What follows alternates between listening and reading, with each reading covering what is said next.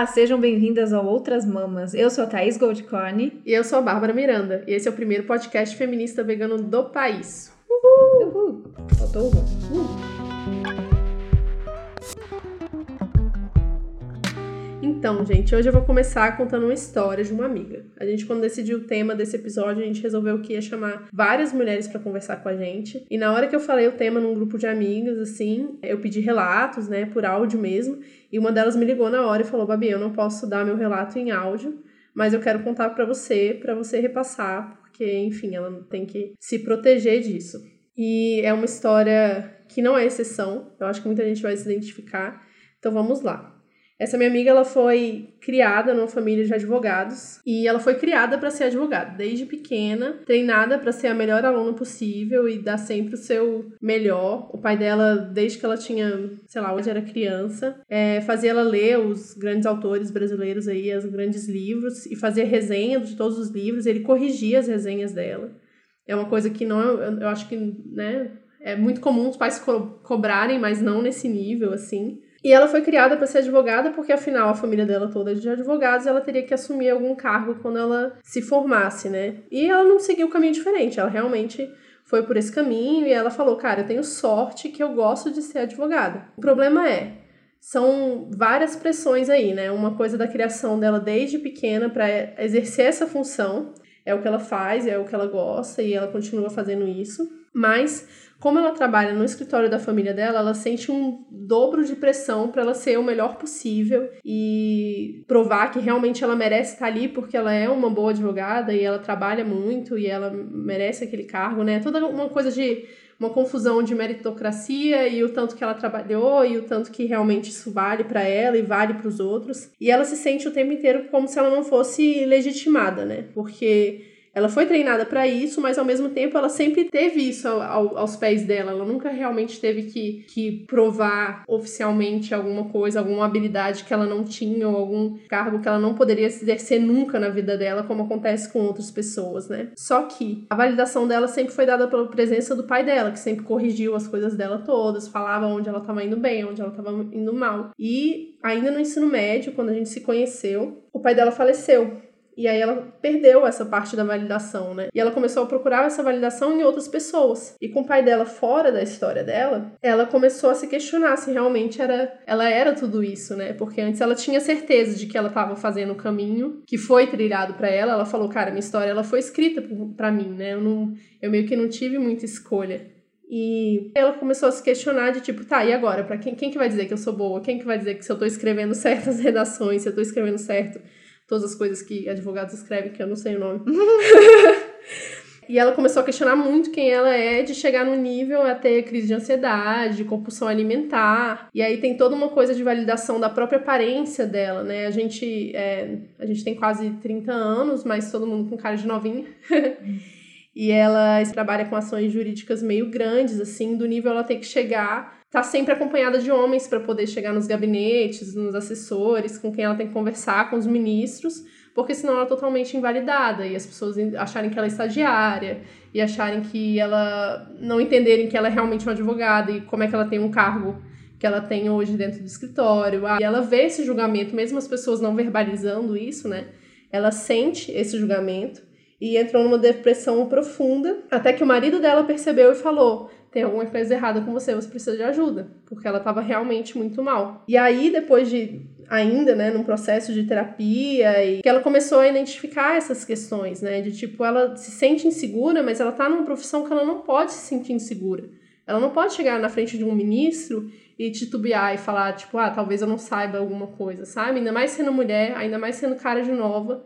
Ela falou: tô numa profissão que eu preciso ter cabelo branco para ser respeitada. E isso não sei quando vai chegar, ainda pode demorar, né? E é uma coisa que acontece com muitas mulheres, né? É uma coisa que todo mundo sente, mas a maioria das mulheres sente essa coisa da validação eterna, de que a gente precisa se validar 100% do tempo. E essa é uma síndrome, síndrome né? Chama-se síndrome da impostora. E aí eu fico me questionando se essa pessoa que foi criada em berço de ouro e tem tudo à disposição dela se sente desse jeito, e o resto da população todinha que não tem. Sim, nossa.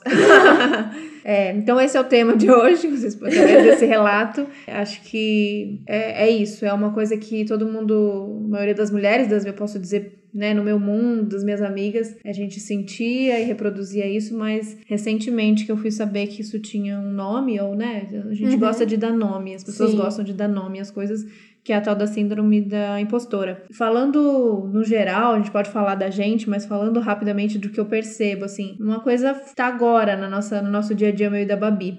Então a gente, desde que fez o podcast, tem chamado muitas convidadas e sempre convidadas muito maravilhosas para participar com a gente. Uhum. E não sei se, não posso dizer se foi a maioria, mas muitas vezes a gente ouviu um, fez o convite pra Uhum. mulher como fã, porque a gente só chamou gente que a gente é muito fã. E a, e a mulher respondia: Mas eu? Mas o que, que eu vou falar num podcast? Eu não falo nada, eu não sei. Eu não sirvo, eu não sou, eu não tenho. E a gente ficava: Como essa Como mulher assim? Você não tá tem nada pra isso? falar?" Como assim? Porque, né, quem a gente chamou é porque alguém já faz um Uhum. trabalho que tá aí público, seja no Instagram, no YouTube, num livro, na- em qualquer lugar. Essa mulher, ela falou alguma coisa pra gente ter convidado ela. Eu não convidei porque passou na rua e, e falei, vem você. Então, é, mulheres que muitas vezes falam sobre o feminismo, muitas vezes se mostram mulheres fortes e você olha aqui de longe e fala, nossa, um dia eu queria ter a confiança Uhum. dela, um dia eu queria... E ela responde isso, mas eu, chocadíssima, assim. Então, isso é uma das coisas pra gente pensar. Às vezes fica nesse mundo nosso de internet, que você que tá aí, que tem uma continha só sua pessoal, que não tem um canal no YouTube, não tem nada, olha essas mulheres e fala: Nossa, eu queria ter essa confiança, eu queria ser tão inteligente quanto ela, tão desenvolta quanto ela. Então, até essas mulheres, elas sofrem disso, de achar que não, de- é, tem as desculpas, né? A gente vai. E aí vamos falar como é que vai ser essa, esse episódio. A gente vai falar um pouquinho aqui das nossas impressões e da que a gente viveu e tal. Mas além dos relatos que a gente vai receber de amigas, cada uma, né, na sua vida, que, se- que sentiu e foi abalada por isso de alguma maneira, a gente vai ter a ajuda de uma psicóloga Sim. maravilhosa pra a gente entender da onde vem, pra onde vai, porque a gente fica aqui só sentindo, né? Sentindo indignada, putaça da vida, porque sente, depois culpada porque sentiu. Uhum. Então é, é meio isso. Vamos falando das nossas experiências, porque eu tenho certeza que com as nossas experiências muitas de vocês vão se identificar. Mas é também uma mensagem que eu queria deixar de pensar um pouco dessas essas admirações que a gente Uhum. tem quando a gente vê alguém muito foda que a gente admira e saber que muitas vezes essa mulher também, mesmo falando, mesmo né, e se mostrando, rola essa, esse momento de falar, não, na verdade, meu canal no Uhum. YouTube é incrível porque um monte de gente me ajuda. Aham. Ou eu consigo Meu falar. marido me ajuda. É, né? meu marido me ajuda. Ou, não, eu tive sorte também. De repente meu Instagram bombou, mas foi. Acho que foi sorte. Uhum. Então sempre a gente tem uma desculpa pro, pra por que, que a gente teve sucesso em alguma coisa. E no fundo você se sente que você tá enganando. E isso é a síndrome Uhum. da impostora. É. Você tá enganando as é pessoas. uma farsa. Isso é uma farsa. E eu posso dizer de relato recente aqui. A gente no VegFest esse ano, Uhum. nossa palestra foi, ó, um sucesso, posso dizer isso, que foi lindo, maravilhoso, muitos aplausos, muito choro, muitos abraços. Só que aí depois da palestra a gente recebeu muitos abraços e Uhum. carinho. O evento continuou por uns dias, então até o final do VegFest eu recebia abraços e elogios e frases do, fortes do tipo: você é minha inspiração, vocês são Uhum. minha inspiração, você é demais, você é o máximo. E naquele momento eu tava fragilizada por outras coisas mil. E a pessoa, na hora que a pessoa dizia isso e me abraçava, na minha cabeça eu pensava, sabe o quê? Ai, coitada, que ela tá pensando isso? Eu tô enganando ela. E eu juro que, que isso passou pela minha cabeça. Eu tive uma super crise de, tipo, ter que parar e ir pro banheiro e falar: Meu Deus, eu enganei 350 pessoas. Porque eu sou uma farsa. Por que, que ela tá dizendo que eu sou o máximo se eu não sou? Então, eu acho que quando a gente vem num ritmo, a gente ou recebe uma promoção no trabalho, Uhum. ou alguma coisa que você fez, um projeto seu, receber um prêmio, qualquer coisa nesse sentido, por, por questões que a gente vai aí tentar com a ajuda da Uhum. psicóloga concluir por que, que isso acontece e por que, que isso acontece principalmente com mulheres, a gente fica se, se sabotando, dizendo, Nana, isso não era pra mim. Uhum. Por quê, né? Você tem uma, uma ideia do que, que por que, que a gente. Ah, eu acho que é toda uma construção social, e a Mariana, a psicóloga, vai poder falar um pouco mais, mas é toda uma construção social de, e individual também, de caráter. Eu acho que nossa sociedade é muito competitiva, né? E com esse foco da competição, você tá sempre se comparando com os outros, assim, tipo, ah, fulano é melhor que eu, fulano é melhor que Uhum. eu.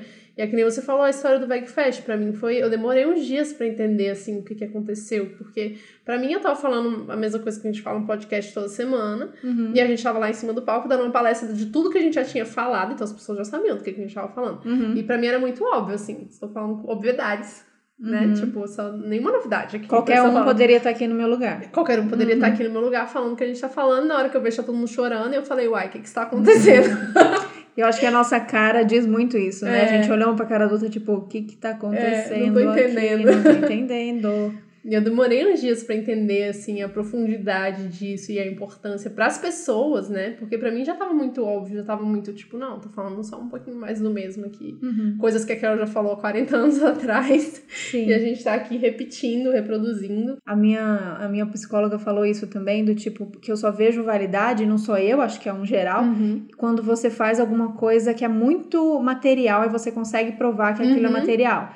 Então, receber reconhecimento por uma reprodução, que é mais ou menos o que a gente faz e quem, quem é comunicador faz. Então, você tem um canal no YouTube, você tem um podcast, você dá uma palestra, você tá é, vendendo Uhum. ideias e muitas vezes reproduções daquilo que alguém já disse. Uhum. E aí, de alguma maneira, você sente que aquilo não é tão valioso quanto uma coisa palpável, né? Sim, A gente. um objeto. É, a gente valoriza outras, outras questões. Bom, enfim, não era nem isso. E eu- o que eu ia falar, uma coisa que isso, isso que você falou, que é a gente sente que nem pode, né, ser merecedor disso. A minha amiga Thais Farage, quem não conhece, consultora de estilo, ela lembrou disso e é muito real. O que, que era a pior coisa na escola? De você ser chamado. Tipo, de todos os xingamentos que uma, principalmente, né, uma menina, um menino não, Uhum. mas a menina, o que, que é a pior coisa que ela poderia ser? Aí ela se acha. Uhum. Não tem nada pior do que aquela menina na escola que se acha. Sim. Então a coisa do também, muitas vezes até você sabe que você fez uma coisa foda, ou alguma coisa que você tem que é foda, né? Que seja, que seu cabelo seja Uhum. foda, ou que seu trabalho seja foda, ou que seu look seja foda, você sabe que é foda, né? Por mais Uhum. que a gente às vezes é, duvide, tem uma hora que você pega e fala, não, beleza, isso. Só que aí alguém te elogia, ou você vai falar sobre isso, você não pode dizer que você Não. também acha foda. Você não pode concordar. Você fala, ah, ah, nossa, que trabalho ótimo. Você fala, ah, eu sei, ficou bom mesmo. É. Tipo, ninguém é, fala porque isso. é ridículo. Nossa, que pessoa Uhum. Arrogante, ou que se Uhum. acha. E não, gente, você tá me elogiando, você tá me dizendo que eu sou bonita, Eu eu, também acho. Belíssima, inclusive. Então, tudo bem, a gente saber receber também isso Uhum. e dizer real. Pode crer. Tá mesmo. E a gente quer vir com essas desculpas do porquê, né? Então, você elogia o seu que você tá bonita, você fala, ah, não, é porque, sei lá, Me arrumei mais hoje. é, Eu hoje eu, fazendo passei, hoje passei uma maquiagem tal. Ou, ah, qualquer coisa que te elogia. Até a roupa. Ah, que roupa legal. Eu tinha um amigo que gostava de falar que, Que é porque barato. foi muito barato. Uhum. Não sei o que, que, que eu tinha com isso. Então, elogia a roupa, diz que é barato. Sempre tem uma resposta. Uhum. Eu tenho uma amiga que ela não sabe mesmo receber elogio. Ela detesta, ela fica brava, ela quase te bate. Para! E, tipo, cala a boca! Fica muito puta de receber elogio. Então, eu acho que faz parte do. São duas coisas aí, né? Se sentir realmente merecedora daquilo que tem acontecido com você. E quando a pessoa te elogia, aceita, Uhum. né? Sim. Mesmo que você não concorde. Você não se acha bonita, mas a pessoa acha, o problema Uhum. é todo dela, né? Não é seu. É, pois é. Então a gente pediu pra Mariana Borges explicar pra gente por que, que isso, isso acontece psicologicamente, socialmente falando, né? A Mariana foi minha terapeuta durante um ano e pouco, mais ou menos, numa época que pra mim foi muito difícil, né? Pra mim foi muito difícil e que me, me transformou muito. Foi um ano antes de eu me mudar pra São Paulo e eu era muito tímida, eu tinha muito essa questão da síndrome impostora de achar que eu não era boa o suficiente em nada. Então, ela me guiou nesse caminho, assim. Ela fez um trabalho muito positivo e por isso eu resolvi convidar ela para comentar aqui e falar sobre essa questão de uma forma, de um viés mais da psicologia, né? Que eu acho bem interessante. Então, Mari vai explicar agora da onde surgiu o síndrome do impostor. É, é interessante como a Babi me pediu para falar sobre síndrome do impostor, né? E a primeira experiência que isso suscitou em mim foi: é, eu não sou suficiente para falar desse assunto. Eu não tenho experiência suficiente com podcast, eu não sou muito boa com oratória. E talvez algumas dessas coisas sejam até verdade mesmo. Mas o mais interessante é como demorou um tempo que eu tenho um mestrado em psicologia, que eu sou psicóloga e que eu trabalho e estudo diariamente junto com os pacientes com relação à autoimagem deles, ajudando eles a se reencontrarem nos seus sonhos, a voltar a acreditar neles, no potencial deles. Mais interessante ainda é que nem passou pela minha cabeça, na verdade, que o que eu não sei sobre gravar podcast, sobre o próprio assunto, eu posso aprender fazendo podcast. E tudo isso para introduzir, né, e para falar que essa tal síndrome do impostor, essa constante sensação de insuficiência, ela tá tão enraizada na nossa cultura, na forma como nós somos criados, na forma como a gente se relaciona com as pessoas, com as instituições, que muitas vezes a gente se questiona e se põe para baixo sem perceber. E a nossa criatividade para fazer isso, ela não tem limite assim. Uma pessoa, ela elogia, por exemplo, uma característica da gente. Ah, você é muito X ou Y. E muitas vezes qual é o primeiro pensamento que vem? Ah, ela fala isso porque ela não me conhece de verdade. Ou alguém fala bem do nosso trabalho. Ah, é porque aquele dia eu estava inspirada. É, o fulano me deu uma ideia muito boa também. Ou alguém fala da nossa aparência. Nossa, você está tão bonita hoje. Aí você pensa, ah, é porque essa blusa emagrece, ou ah, a maquiagem que eu fiz hoje, dei sorte. Então, como que é difícil às vezes, reparem, né? É a gente aceitar que pode ser realmente bom em algo ou ter algo de bom.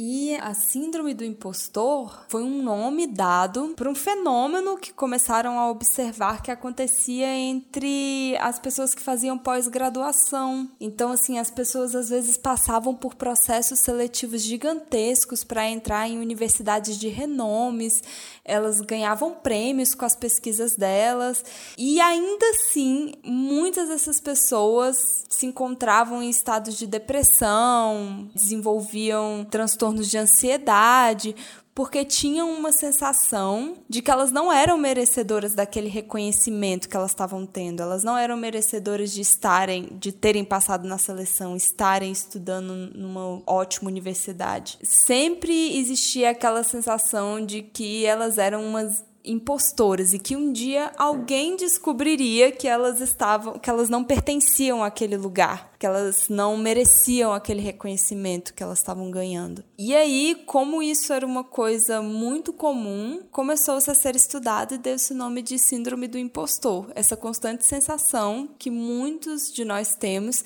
de que nós somos grandes impostores na vida. Então, toda vez que falam alguma coisa, ou dão um feedback, ou fazem alguma referência positiva a gente, é porque essa pessoa realmente não conhece o verdadeiro eu da gente. E isso, na verdade, vem de uma cultura de falta que é muito antiga, assim. O ser humano, ele já é naturalmente condicionado para olhar mais para a falta, para o que está faltando, né? E tem um aspecto evolutivo nisso. Você pensa, lá na época das cavernas, por exemplo, quando uma pessoa ela precisava garantir a sobrevivência dela e contribuir para a sobrevivência do grupo dela. Ela não poderia naquele naquele momento evolutivo parar para contemplar, nossa, como é, essa tempestade de areia é maravilhosa, como que as dificuldades do meu colega de grupo em caçar, na verdade, podem ser transformadas em recursos. Não. Na verdade, foi muito importante evolutivamente que essas pessoas observassem a falta e corrigissem a falta. Então, assim, se uma pessoa não sabe caçar adequadamente, ela não deve caçar, né? Ou ela precisa ser realocada para outro lugar. Se em determinado terreno está faltando algo, então esse terreno não é bom para plantar. A gente precisa procurar outra coisa. Então, o cérebro mesmo ele foi construído de uma forma a notar o perigo, a notar a falta. Isso foi muito importante pra gente evolutivamente. O que um estudioso chama chamado Martin Seligman ele vai falar é que isso foi ótimo evolutivamente pra gente, porque nos protegeu de muitas formas. Mas o ser humano ele evoluiu tanto desde então e ele construiu tantas coisas positivas e ele cresceu tanto que só olhar para a falta não é mais suficiente. E aí os seres humanos estão começando a se deprimir. Então é quase uma síndrome evolutiva, assim. Pra gente continuar evoluindo e crescendo, até como espécie, não dá mais pra gente olhar só pra falta. A gente precisa começar a olhar para os potenciais, para o recurso, para as qualidades, para o que a gente tem de bom e que pode ser utilizado na nossa própria vida e na vida em comunidade, para contribuir com as pessoas ao nosso redor. Só que o ser humano evolutivamente ainda está aprendendo a fazer isso. Nosso cérebro ele não sabe fazer isso. Então é um constante exercício. Então isso acontece com todo mundo, é um fenômeno natural e a gente precisa estar tá atento de estar tá sempre olhando para o que está faltando e estar tá sempre sentindo de que quando existe algo que está presente, uma coisa boa, isso naturalmente está errado ou precisa ser refutado, porque a gente está acostumado a olhar para o que está errado ou para o que falta, né? Então é um constante trabalho para começar a olhar para aquilo que a gente tem. E aí mais adiante eu vou falar um pouquinho sobre algumas coisas que a gente pode fazer para ajudar ajudar a gente a se sentir melhor com a gente, a ter um pouco mais de paz, a conseguir identificar algumas qualidades nossas, alguns potenciais nossos para a gente poder usar na nossa vida e também na vida em comunidade. Como que a gente pode contribuir para os outros? É bem mais fácil responder essa pergunta quando a gente descobre as nossas qualidades, o que a gente tem para oferecer. E se nesse momento o seu impostor interno está pensando, mas eu talvez seja oferecer, e aí, né? Com certeza você tem algo para oferecer. Se todo mundo no universo tem algo para oferecer, você também tem, você não seria uma exceção. você tem não sei quantos anos, mas supondo você tem 20 anos de vida, você tem 14 anos de vida. De todas as experiências que você viveu, como ousa você pensar que você não tem algo para contribuir para alguém próximo a você ou para sua própria vida? Desde que a gente nasce, tudo que a gente faz é aprender. E tudo que a gente aprende vira recurso, vira potencial para a gente usar depois. Então, não fique receosa. Mas a gente vai falar um pouquinho disso depois, porque antes, conversando com a Babi, é, eu senti que era importante eu falar também de uma questão que tem a ver com o gênero. Porque, embora seja uma coisa que tanto homens quanto mulheres vivenciam, essa sensação de imperfeição e essa luta, né, contra a imperfeição, como se fosse uma coisa que delatasse a gente, que falasse, nossa, tá vendo? Você é imperfeito, como você é um impostor na vida. É, embora todo ser humano vivencie isso, pelo menos na cultura ocidental, as mulheres tendem a vivenciar ainda mais. Então, as mulheres, por conta disso também, mais vulneráveis e possuem mais risco de entrar em depressão, de desenvolver transtornos de ansiedade. E tudo isso vem muito da forma como a sociedade construiu de uma maneira que a mulher, em especial, se sentisse insuficiente. Por que, que é importante, socialmente falando, que a mulher ela se sinta insuficiente? Vamos pensar. Se você é uma pessoa que você acha que você é uma fraude, né? Você é uma mulher e você acha que você é uma fraude, que você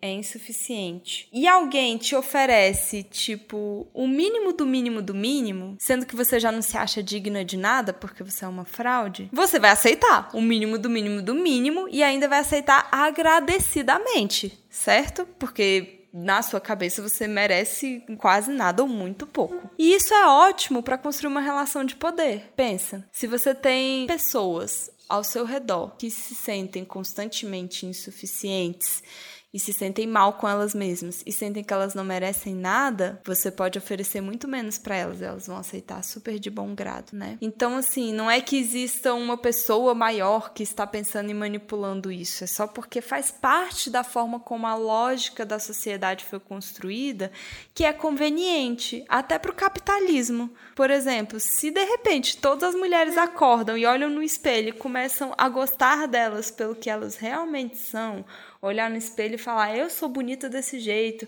ou olhar no espelho e falar, olha, eu não gosto dos meus seios, mas tudo bem que eu não goste deles, faz parte do meu corpo e eu gosto do meu corpo e ele é funcional e ele me alimenta e oferece as coisas que eu preciso. Imagina o quanto, por exemplo, que a indústria ia perder. A indústria de cirurgias plásticas, a indústria dos cosméticos, a indústria de roupa, todo esse aparato industrial capitalista, quanto que isso ia perder, né? Por exemplo, a gente vê muitas relações abusivas entre homem e mulher. Se grande parte desses homens que assumem essas relações de poder e esse comportamento abusivo com as mulheres, de repente não tivesse mulher, tipo, se sentindo mal, se sentindo para baixo, sentindo que merece manter essa relação porque talvez seja a única relação possível para ela, com quem é que essas pessoas iam se relacionar? Então, passando de uma forma geral, é conveniente socialmente falando por uma construção do poder do homem sobre a mulher, né? E a gente vê que as instituições de poder, elas são constituídas majoritariamente por homens. Só você olhar, né? Os ministros, a história dos presidentes, no Congresso, as bancadas, maioria são homens. O que, que é necessário para os homens manterem o poder? Manterem um poder numa relação, manterem um poder institucional. É importante que exista essa desigualdade. E uma forma de manter essa desigualdade é permitindo que a outra pessoa se sinta insuficiente e merecedora de menos, porque aí você pode oferecer muito menos e qualquer coisa que você oferecer, você vai ser, né, o maioral. Então, existe sim também uma diferença entre gêneros gêneros, mas não é raro que homens também se sintam insuficientes. Existe também, a gente fala do machismo que agride as mulheres, ele também é extremamente agressivo para os homens, porque existe toda uma cobrança de virilidade, esse homem que precisa ser o maioral, que precisa ser, né, o, o, o que não chora, o que não expressa emoções, o que está sempre pronto para ter relações sexuais, tem que estar tá sempre com vontade. E aí de repente você vê às vezes um homem que ele quer ter uma relação em que ele transa uma vez por mês, sei lá, porque ele está cansado e ele chega em casa e ele quer curtir a esposa de outras formas. E aí ele começa a se sentir insuficiente também diante desse grande padrão de virilidade, de ter que estar sempre presente sexualmente, ou então dele, dele nunca poder chorar e aí de repente ele se emociona e aí ele tá errado, ele tá faltoso porque falta ele um controle, falta ele ser uma pessoa mais, sei lá, centrada.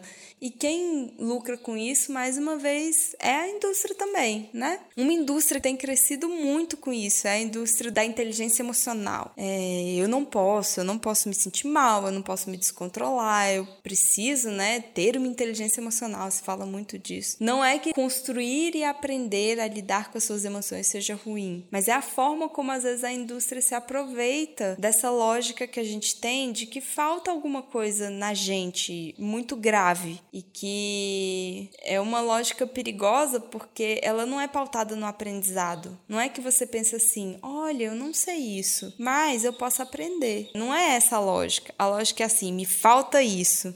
E aí quando você consegue aquilo, você fala, ah, mas aí eu consegui isso, mas me falta aquilo outro. Então como se nunca fosse suficiente o que você é, quem você é, o que você tem para oferecer, duvidando até da sua capacidade de aprender e crescer e se desenvolver. Então, é muito importante que você nunca duvide da sua capacidade, enquanto ser, de aprender, crescer e evoluir. É inevitável, é natural, é biológico. Você não tem como evitar aprender e crescer. Então, não fique com medo disso também. Bom, a Mari já explicou assim como, como que isso acontece, né? Por que, que isso acontece? Acontece para todo mundo, não só para as mulheres, mas para as mulheres tem uma carga maior aí por ser minoria social e ter a questão da imagem muito forte, dessa importância da imagem, né? Da gente ter que estar perfeita 100% do tempo. Eu fico eu já me questionei muito sobre isso e hoje em dia eu consigo apontar algumas coisas, alguns exemplos claros, assim, de por que que por muito tempo eu me senti um impostor e eu senti que eu não era boa o suficiente. Você quer começar? Você tem isso fácil na sua cabeça, Thaís? Eu tenho que buscar aqui, são tantas situações. são muitas coisas, né? Mas pode contar a sua primeira, vejo se eu lembro uma. Eu acho, é, para mim é muito relacionado à criação, assim, não. Eu olho para trás e hoje em dia eu não consigo mais culpar meus pais, acho que não é uma coisa de culpa, né? Eles também não tinham, acho que eles não tinham nem, nem têm hoje em dia uma, uma consciência muito grande de quanto que eles tentaram moldar a gente. Todo pai faz isso, na verdade, Uhum. né? Eu acho que é uma coisa que a gente tem que mudar na sociedade. A gente tá numa sociedade muito competitiva, sempre nessa coisa, como a Mari falou, da falta, né? A gente tá sempre olhando o que tá faltando em vez de olhar o que a gente tem em abundância. E eu acho que eles tentam pegar os filhos e fazer o que faltaram neles, na gente, sabe? Uhum. Sempre. Então, eu sou primeira filha, né? Eu acho que isso faz toda a diferença na vida das pessoas Uhum.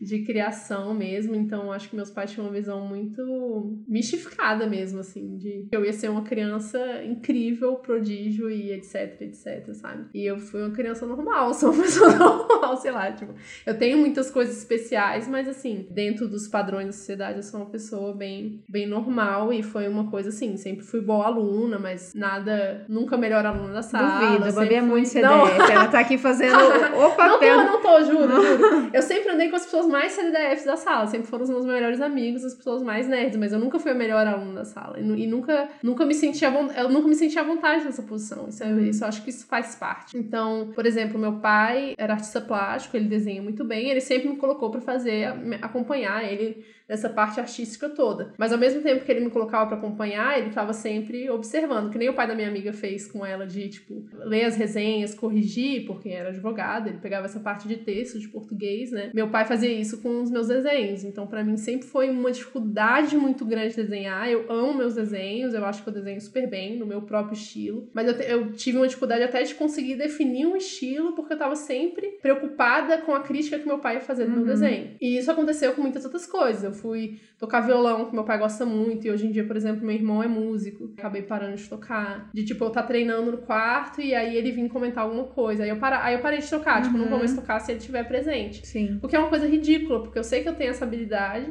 Tipo, outro dia eu fui tocar aqui em casa, peguei o ukulele e fui tocar sozinha quando o Vitor não estava em casa. Porque tem que ter isso, eu tenho que estar sozinha, Uhum. porque eu não quero que ninguém ouça eu tocando e Uhum. cantando. E aí o Vitor chegou, eu falei, ah, vou falar pra ele que eu toquei. Aí eu falei pra ele que eu toquei, ele falou, então toca aí. Eu falei, não, então você fica aí no quarto que eu vou ali pra sala. Aí lá vou eu, toda nervosa, tremendo dos Uhum. pés. Gente, pelo amor Aí de Deus, erra né? tudo. Aí erra tudo. e aí eu terminei de tocar e cantar e ele falou: Babi, sua voz é muito bonita, você tocou super bem, por que você não quer tocar, sabe? Eu, tipo, É. não, não consigo, não consigo. Limita, assim, sabe? Quantos textos, quantas pessoas Uhum. escreveram e ninguém leu, né? Aham. Quantas músicas as pessoas fizeram e Quantas ninguém leu, quantas pinturas. tocar, é. É, isso é muito, muito louco. Mas é, vamos lá, botar tudo a culpa nos homens agora, porque tem muito disso da, da minha infância com meu pai também. É, eu acho que isso explica muito, a gente tentar explicar isso indo na infância e indo nessa figura paterna, tem muito sentido com essa sociedade Uhum. machista que a gente vive. Então eu acho que pais fazem isso com filhas mulheres e, e homens, mas eu acho que o impacto é, é- talvez seja diferente, né? Porque são outro tipo, outro tipo de cobrança e depois na hora de você reproduzir isso tem um impacto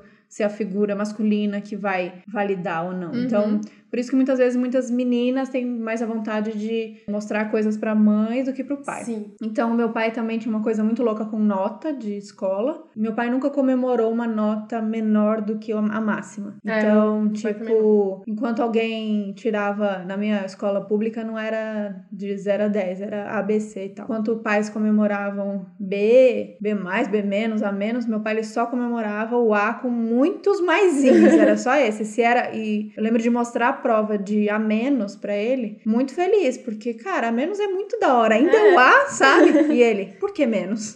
Ele não se conformava. Não, então, faz assim e, não tinha uma coisa de muito de, de brigar, não tinha de botar de castigo por causa de nota, não era isso. Mas era o, o questionar. Só dele questionar, você chegar feliz Uhum. e rolar um porquê, Uhum. isso deu, já brochava total, já ficava mal, me sentindo culpada, errada e tal. Então teve umas coisas nesse sentido da infância Nossa, e ele não tinha dó meu nenhuma de criticar e de falar mal, é.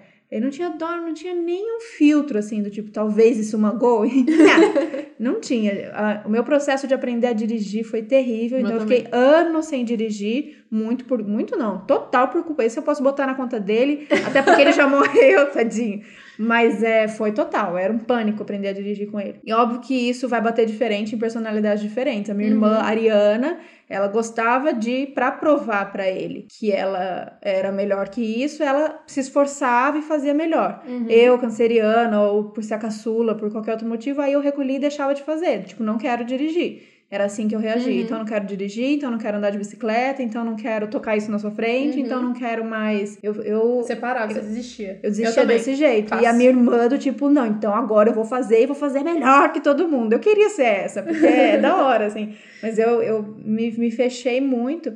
E acho que aí, aí começa, né, a construir um ser humaninho ali cheio de, cheio de probleminha para resolver depois é, muito nisso, do tipo, eu não também não, não mostrava nada para ninguém. E aí eu fui procurar e eu tô fazendo terapia recente, né? Eu nunca fiz e tô agora, sei lá, quanto tempo foi agora, depois que meu pai morreu. Então tem, sei lá, uns dois meses que eu faço terapia. E a gente tem umas conversas, né? Muito. Umas conversas meio eu sozinha, porque minha terapeuta é lacaniana, então eu fico lá falando sozinha, mas é muito interessante. Que talvez até o estilo de profissão que eu procurei é, tenha sido influenciado por isso, uhum. por isso. Então, como eu não me sentia coisas que eu tenho que fazer e mostrar, uma coisa tipo um texto ou uma, né, que seja construir um, uma, uma, casa, fazer um copo, qualquer coisa que eu tenho que mostrar, eu tinha muito medo de mostrar. Uhum. E coisas de habilidades também. físicas também. Então, é, dançar, andar de bicicleta, fazer qualquer coisa que a pessoa vai ver a minha performance, eu fugia. E eu fui procurar ser produtora. Que produtora é o quê? Uma pessoa que sai correndo loucamente para resolver BO. Resolve. Se resolver BO, pode me chamar a qualquer momento que eu vou resolver um BO. Mas era, eu acho que, né, eu amei muito minha profissão por muito tempo, mas eu acho que ela foi moldada muito por essa uhum. questão de, tipo, é a pessoa que fica escondida, carregando caixa, carregando caminhão e fazendo acontecer e dá tudo certo uhum. no final a coisa é um sucesso, mas eu nunca vou ser a reconhecida, a aplaudida. Você a minha função é escondida. Frente, né? é, é, escondida total, do tipo, na hora de receber prêmio, na hora de receber os parabéns, é o diretor, é, é a, sei lá, qualquer pessoa menos a doida da produtora de objetos que tá lá suada, carregando um monte de caminhão, carregando coisa. Tem muito a ver com isso, assim. Agora eu vou colocar o áudio de algumas amigas que mandaram os relatos, todos relacionados à profissão, porque eu acho que é a coisa mais óbvia, a primeira que a gente vê e fica claro essa coisa assim do, do impostor e da fraude, né? E aí vamos ouvir o áudio delas e depois a gente vai comentar. Eu vi sua mensagem lá no outro grupo e eu me identifiquei. Minha história não é, não é muito interessante para divulgar, mas só porque eu gostaria de compartilhar. Acho que eu senti essa síndrome da impostora todo o tempo que eu estava estagiando na, na Health Pulse. No início eu era ruim mesmo, assim, tipo, era falta de, de, disciplina mesmo, assim, coisa que você tinha que aprender. Mas aí eu fui aprendendo e fui melhorando, mas eu não conseguia, tipo, eu não, eu ficava me sabotando, assim, sabe? Eu não conseguia evoluir, porque eu sempre ficava me comparando com os engenheiros, não sei o quê, e aí eu ficava, cara, eu não conseguia evoluir. Eu ficava tão assim, tipo, eu não sou boa, eu não sou boa, eu não sou boa, que eu empaquei. Ah, quem me ajudou muito a sair disso foi o Thiago, porque ele que era o que me botava de volta, assim, falando: seu trabalho tá bom, insiste, mas você tem que continuar, você não pode parar, para com isso, sabe? Tipo, você atingiu um nível bom, você tá se sabotando, acredita no seu trabalho. Aí eu falava: ai, quem sou eu para aprender PHP? Quem sou eu para aprender Python? Quem sou eu para aprender não sei o que? Ele olhava pra mim e falava: pelo amor de Deus, por que, que você não pode aprender? Qual é a, sua, qual é a diferença? Você não tá podendo? E aí agora nesse outro emprego, tipo, eu me sinto um pouco mais, um pouco, um pouco mais confortável confortável, assim, e mais confiante, sabe?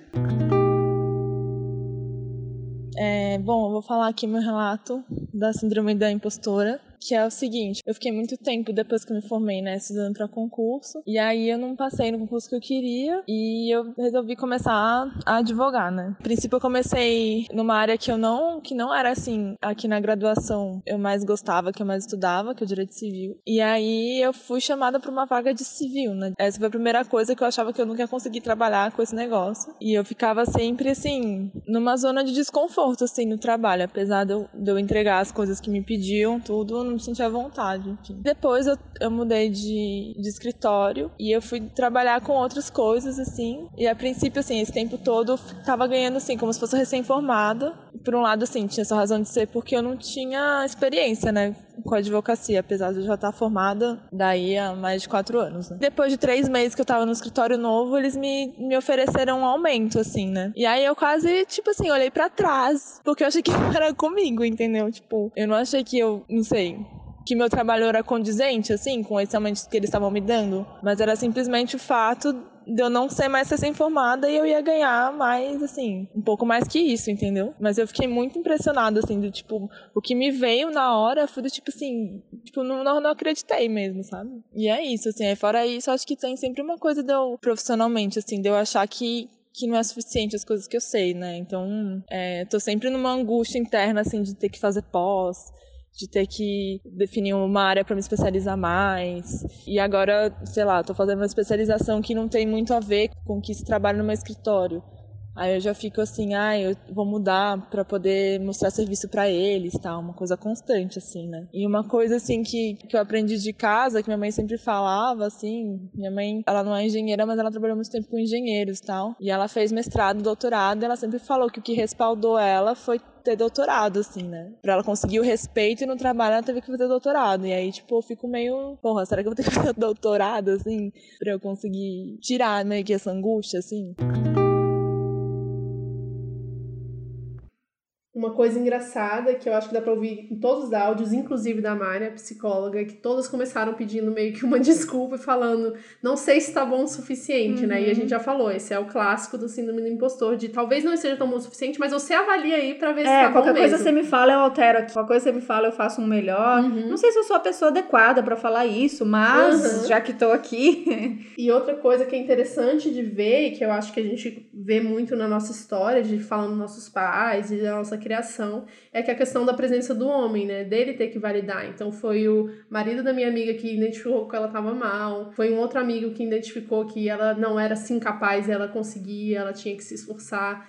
E eu acho que aconteceu muito na nossa história, né? Eu, eu vejo que eu projetei isso, inclusive, nos meus relacionamentos, assim. O Vitor foi a primeira pessoa que não fez isso, sabe? Com quem eu não busco uma validação, e que eu faço as coisas e eu pergunto, tá bom? Ah, não tá bom? Então tá, então vou fazer de novo. Ou, ou eu acho que tá bom assim desse jeito, uhum. e fica aí com a sua opinião, sabe? Uhum. Que realmente a gente tem uma discussão do que que tá acontecendo, ao invés de eu realmente querer a aprovação dele e perguntar se tá bom, porque eu quero que ele, que ele ache bom o que eu fiz, sabe? Uhum. Isso é muito interessante a gente ver dessa figura de como que o patriarcado envolve até os nossos sentimentos e como que a gente se sente com relação a nós mesmos, né? É, acho que tem uma coisa muito interessante de da gente se sentir assim também, além dessa construção de infância, é muito da mulher ainda ser o outro, né? Que a gente já falou uhum. muito sobre isso. Então, a rua, o mercado de trabalho, os lugares de poder são masculinos. Uhum. Então, quando você é uma mulher, é, entra para uma reunião de trabalho, você é a outra, você é a diferente. E essa diferença faz com que a gente já se sinta inadequada, né? Uhum. E faltando. Então, a gente falou de, de mulheres que têm que se masculinizar, ou pelo menos endurecer, uhum. para tentar é, ser respeitada, para tentar participar dessa reunião de igual para igual e tal. A minha área no cinema, que não, minha ex área, é, a gente vê muito mulheres que são cuidam de set, ou diretoras, ou é, produtoras, que tem que ser é, quase que agressivas, assim, né? Falar alto e brigar, nunca sorrir, para ser respeitada. Então, é, acho que é isso. Ela, e aí, eu, quando eu questionava, porque eu sempre fui que quebrei a cara, porque continuei sendo doce, carinhosa, acho que algumas vezes eu acho que o cinema e, e São Paulo me endureceu, mas ainda assim sempre doce, sempre falando baixo. Nem sempre, mas né, a maioria das vezes. Eu falava, mas nossa, mas por que, que você tem que ser tão brava e gritar tanto? Ah, porque só assim a gente é respeitada. Enquanto que o cara pode ser brincalhão, uhum. tranquilo, ele pode, porque só dele ser, né? É. Só dele ser o cara, ele já vai estar num ambiente que ele é ouvido. Uhum. Então, muitas vezes a gente tem que, a gente já falou um pouquinho sobre isso, tem que se moldar, se igual, tentar se igualar, mas a gente nunca vai se igualar. Uhum. Mas é essa busca louca do tipo, ah, se eu não fizer assim, assim, assado, eu não vou ser ouvida, eu não vou ser respeitada. Sim. E foi depois do processo de feminismo e veganismo, e agora eu quero sim poder mostrar. Gente, não tem terapia melhor do que Instagram e podcast, que é para poder colocar sua cara e uhum. sua voz e seus pensamentos no mundo. O processo de fazer stories com a cara aparecendo, para mim, foi muito transformador. Uhum. Porque eu tinha muita vergonha de tirar foto, eu, tinha, eu achava que minha voz era uma voz que era horrível de se ouvir. Então tinha muitas questões ligadas a bloqueio e muito ligado à autoestima que foram todos resolvidos, ou uhum. tentando resolver, nesse processo de colocar, colocar a cara no sol. Então, essa semana eu postei, ontem postei a minha foto de lingerie. Quando na vida que eu ia fazer isso? Ah, você tá super segura pra fazer isso? Tô nada, tô mega insegura. Mas, Mas é, faz parte do processo também de me libertar e, e tentar libertar junto uhum. outras mulheres aí. Eu acho legal você tocar nesse assunto do post que você fez de lingerie, porque você já falou bastante disso. Eu não sinto tanto porque eu não tenho perfil público tão com tantos seguidores hum. para ficar me julgando. Hum. o Instagram, ao mesmo tempo que é uma ferramenta de empoderamento muito grande, porque a gente se expõe e a gente vê que meio que não importa a opinião das pessoas. Ao mesmo tempo, se a gente ainda tá nesse ciclo de se importar com a opinião dos outros, ele pode se virar contra nós, né? E você falou isso muito de quando você entrou nesse, você virou vegano e entrou entrou no mundo do Instagram, você se sentiu pior consigo mesmo, porque Uhum. você estava se sentindo julgada sempre, né? Com essa questão da autoimagem, de ter que ser uma vegana perfeita, e é o que você fala no seu post, né? De magra, fit Uhum. e com a pele perfeita. Enfim. É, eu acho que é isso tam- também. Tem a galera que fala da internet que, que você quer, assim, no sentido de qual que te faz bem. Então, às vezes, a Uhum. gente entra numas de seguir um monte de gente porque fez um post de uma receita que você curtiu e de repente seu feed tá todo de uma galera muito igual, muito. né? Se você começa a ir pra um nicho. E aqueles posts começam a te fazer mal, né? Porque você começa a só ver um tipo de corpo e o seu não é. E aí você Uhum. fica, nossa, de novo, tô errada, tô, tô Fora esquisita, Tá faltando tô. alguma coisa. É, então aí tem duas coisas, né, que você pode fazer. Ou correr atrás, fazer um mil detox e tomar coisas seca a barriga e acordar um cedo pro treino e darana. Não que, né, não seja... Não, é, Não e vai. é legal falar que sempre quando a gente fala de aceitar o corpo como ele- como ele é, amor próprio, eu falo, "Ai, mas eu fico um pouco preocupada como se sedentarismo fosse legal. Não é isso, né, mas é essa busca, dos, as motivações, né, os porquês que a gente faz exercício, por que a gente come saudável, como mais como um autocuidado do que chegar em algum padrão aí maluco que nunca vamos chegar. E aí, filtrar isso, assim, né? Por isso que eu gosto de mesclar bem e, tipo, seguir vários tipos de mulheres, vários tipos de perfil. De repente, sem você perceber, você só vê no seu feed gente branca. Então, Uhum. vai atrás de quem são as mulheres negras que estão na internet, as blogueiras, youtubers, que seja, o que estão ali no Instagram post- postando lookinho, que seja. Uhum. Então, as mulheres gordas, ah, de repente, um monte de, de, de roupa, roupa, de look, que, meu, não, não é pra mim, porque eu olho pro meu corpo e falo, nossa, isso nem funcionaria pra mim. Uhum. Então eu começo a seguir um monte de mulher gorda que posta look, e aí isso dá uma balanceada, porque na vida real a gente é, né, diverso, e aí às vezes acaba que na televisão, na revista, no Instagram, só existe uma representação. Eu acho que balancear isso faz bem pra nossa saúde emocional, assim, nesse sentido de, ah, eu preciso ver que existem outros jeitos possíveis de existir, e aí nesse ambiente eu posso existir também. Uhum. É, eu acho que essa a coisa que a Mari falou, né? A gente vive na cultura da falta. E o Instagram, essa- ele traz essa ideia da falta, né? E eu acho que eu, eu mesmo comecei a me questionar, assim, do que que eu estava postando, sabe? Se eu não tô bem, eu simplesmente não posto, porque é isso aí. E eu não Uhum. vou ficar mostrando uma... Uma, ou eu posto uma coisa que reflita aquilo que eu tô sentindo, né? De, de tristeza, de reflexão, de ponderamento, de dúvida. É importante a gente colocar a dúvida, né? No meio do caminho, porque a gente vive num mundo que as pessoas não podem ter dúvidas. Você não pode, só tem que ter certezas. Só tem na vida. verdades, Só tem né? verdades, certezas, felicidades. Um mundo perfeito em que todo mundo viaja, todo mundo sorri o tempo inteiro, todo mundo vai pra festa. Na verdade, não, né? A maioria das sextas e sábados à noite estou em casa Uhum. assistindo Netflix e, sei lá, comendo alguma coisa gostosa com o Vitor e tá maravilhoso. Essa é a lógica do Instagram, né? Não é que eu não posso porque não vale nada, mas assim, Uhum. na lógica do Instagram isso não vale. Então meio que você fica ali, será que quanto que essa minha imagem vale, o quanto que eu tenho que postar, o quanto que eu, sabe, você começa a se medir Uhum. pelos likes, pelas coisas que Sim. que são invisíveis e que a gente não sabe quem que vai julgar, né? É, e a, a- volta na questão da validação, né? Então, Uhum. Se eu postei uma coisa, dependendo da quantidade de likes ou de comentários do tipo, lindíssima, falou tudo que eu recebo, aí eu, ah, beleza. E Uhum. aí, por algum motivo X de algoritmo, ou porque a tal post não rendeu tantos likes, comentários, aí você fica, meu Deus do céu, eu sou uma bosta, porque eu não falo nada que preste. não sei. Então, eu acho que também entra um outro ser aí que, Uhum. Que é o valida, va- que dá a validação da- das coisas que a gente faz. E não precisa, né? Acho que postou porque postou, quer mostrar pro mundo. É claro que a gente, se a gente pensa no conteúdo, a gente quer que chegue pras Uhum. pessoas. Não faria sentido a gente fazer esse podcast e arquivar ele e ninguém ouvir. A gente fala porque a gente quer que as pessoas ouçam. Mas o quanto que receber um, um, um Um joinha, joinha, um like. é, coração. representa- é, diz que o seu conteúdo é bom ou não é e tal. Enfim, o- dá, rende outro tema também isso aí. Sim, aí a questão de autoimagem a gente queria muito falar hoje, mas é muito tema, então a gente vai deixar para outro epi- episódio, né? Da imagem do corpo mesmo, físico, feminino, que eu acho que essa questão da síndrome é, da impostora acaba afetando muito, né? Como eu dei o exemplo da minha amiga no começo, tipo, ela se veste de um jeito mais velho para poder ser respeitada, e é exatamente isso. Eu me visto de acordo com a ocasião que eu vou, e é a coisa mais ridícula do mundo. Eu poderia me vestir do jeito que, Uhum. que eu quero me vestir naquele momento e eu acabo restringindo o jeito que eu me visto, que eu me porto, que meu cabelo tá, que cor meu cabelo tá, de acordo com quem eu eu vou encontrar. Isso é muito bizarro. É, fora a questão Fora a tensa questão, do tipo, é. não po- ah, eu vou à noite pegar o metrô visitar uma amiga, eu tenho que Uhum. pensar no tamanho do short ou da saia que eu vou usar. Uhum. Aí já, essa história vocês já conhecem muito Aham, bem. Sim. E aí a gente pediu pra Mariana fazer um fechamento, na verdade, dar dicas de como que a gente pode começar a quebrar esse padrão, porque é um ciclo vicioso, né? A gente entra nessa de, de eu não sou boa o suficiente, eu não sei o que eu estou fazendo aqui, eu preciso sair daqui, ou eu não vou fazer isso porque eu não sou capaz. E a gente acaba refletindo isso na nossa imagem, então a gente age de acordo com esse medo, né, que a gente tem de não ser aprovada, de não, de não valer alguma coisa, de não acharem a gente interessante. É, e acaba se comportando a partir disso. E aí a gente pediu pra Mari dar então dicas de como a gente pode agir, exercícios que a gente pode fazer diariamente pra tentar se valorizar mesmo e se fazer valer, entender que cada indivíduo tem seu valor e que a gente tá aqui fazendo um trabalho, todo mundo fazendo um trabalho muito importante, independente de qual alcance, quantos likes você tem, quantas pessoas estão te dando parabéns no Instagram.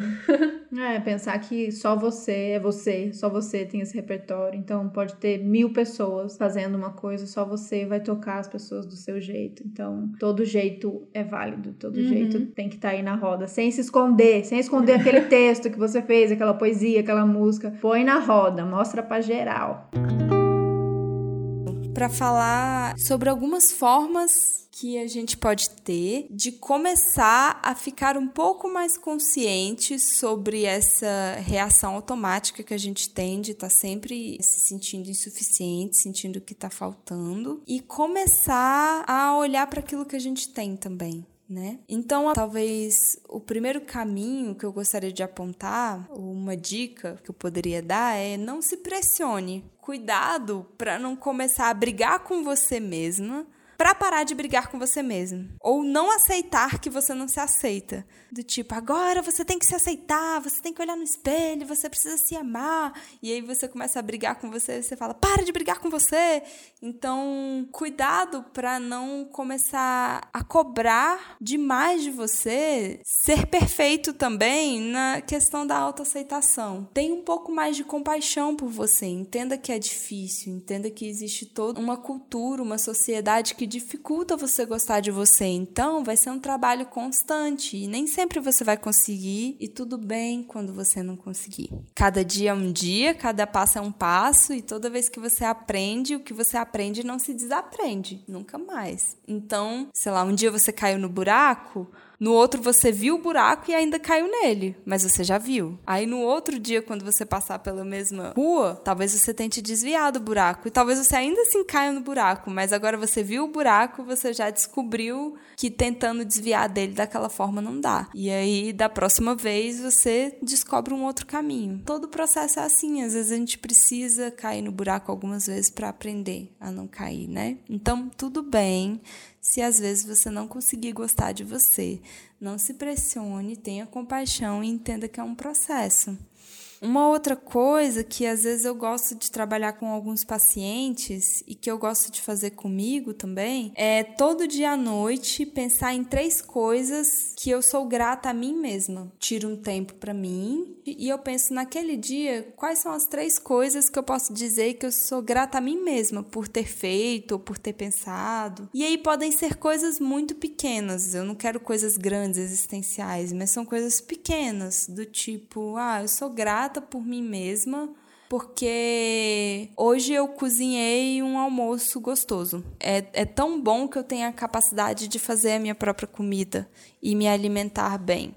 Ou coisas menores ainda, que são menores, mas que são importantes. Por exemplo, ah, eu sou grata a mim mesma porque hoje eu respondi às pessoas que falaram comigo no WhatsApp. Então, mesmo estando cansada, eu tirei um tempo e respondi aquelas pessoas. E eu não ignorei ninguém. Ou, ah, eu sou grata a mim mesma porque hoje eu bebi água. E água é uma coisa importante. Tanta gente que esquece de beber água e acaba adoecendo. E eu bebi água. E talvez você esteja ouvindo esses meus exemplos e falando, meu Deus, mas eu não faço nada disso. Mas eu tenho certeza que tem várias coisas que você faz por você mesmo no dia a dia que você nem percebe. Coisas tipo se alimentar, coisas tipo, às vezes, falar com um amigo, coisas tipo levantar da cama, tomar um banho. Ou às vezes, se tá um dia difícil, ficar na cama, é, se dar um tempo. Isso também é uma coisa que você fez por você. Então eu gosto, é, às vezes, de trabalhar com os meus pacientes que no final do dia eles possam pensar três coisas pelos quais eles são gratas a eles mesmos, né? Outra coisa é que você possa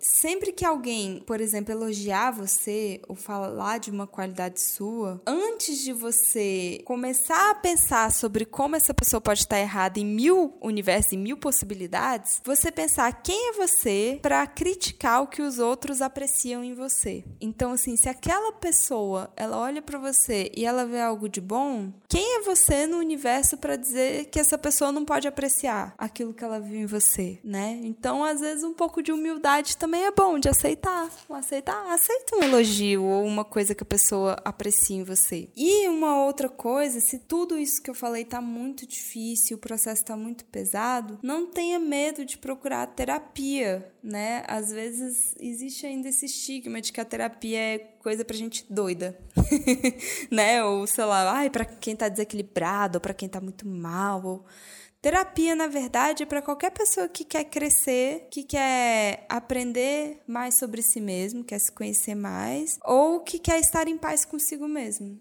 e que quer construir essa paz interna. Então, se estiver muito difícil esse processo diário de aprender a se apreciar, aprender a ver as suas qualidades, aquilo que você faz de bom, aquilo que você pode ser grata por você mesmo, não deixe de procurar ajuda, terapias, procura também a sua rede, se você tiver, se não tiver tudo bem. Se você puder arcar com um profissional, ótimo, mas se não, Existem várias redes de auxílio que podem fazer atendimento a preço social ou que podem até fazer acolhimento voluntário. E aí você pode procurar na internet. Então, a grande parte das universidades tem clínicas, escolas dentro da universidade que fazem um processo, né, para a pessoa ser admitida. E aí você pode fazer terapia em uma universidade. E se você não tiver condições de pagar, você não precisa pagar. É um serviço voluntário. Os CAPs, por exemplo, fazem atendimento. Existe um processo processo que você precisa passar, né? Mas o SUS, você pode procurar o SUS para iniciar algum acompanhamento psicológico, psiquiátrico. É... Então é isso. Desejo que você que está ouvindo se aproxime cada dia mais da pessoa que você já é e que você gostaria de ser. E nunca deixe de acreditar no seu potencial de crescer, porque ele é natural e ele é humano. E a cada dia você está aprendendo mais. E mais e mais potenciais você está guardando. Se você ainda não sabe como utilizar esses potenciais que você já tem, você com certeza pode aprender também. E um beijo grande para todo mundo. E agora, para fechar, a gente, quer, a gente esqueceu de agradecer os apoiadores no mês passado. Tinha muito novato Do, é, nisso. tinha muito... E vamos agradecer então as pessoas que entraram na Apoia e estão fazendo esse podcast acontecer. É uma lista que está ficando cada vez maior, ainda bem. Muito obrigada a todo mundo que está colaborando. Mas tem algumas pessoas especiais que a gente está devendo o obrigado Um beijo da Xuxa. o beijo da Xuxa aqui ao vivo, ao vivo não, gravado no podcast. Que é a Márcia Reis, Fátima Moraes, Ana Paula Areliano, José Guilherme Barreto Ávila, André Viland. Gabi M. É isso, gente. Muito obrigada. Como sempre, entrem no Apoia-se, entrem no Medium. Espero que vocês tenham gostado. Esse é um podcast, esse episódio ficou bem um quebra-cabeças, mas eu acho que faz parte disso. Ou mesmo. edição difícil. de, de juntar todos esses áudios e conseguir compilar todos esses relatos, porque são muito importantes e eu acho que muita gente vai se identificar assim como a gente se identificou. É, e conta pra gente, é muito bom saber se vocês já se sentiram assim em algum momento, um Uhum. relato pessoal, vai lá tanto no comentário do Instagram, conta pra gente de alguma maneira, a gente quer ouvir mais, que acho que também faz parte do colocar pra fora, da gente ir curando essas, Sim, essas feridinhas que a gente vem construindo aí, com tá bom? certeza. Muito obrigada, gente, até Obrigada. semana que vem, Beijo, tchau, tchau.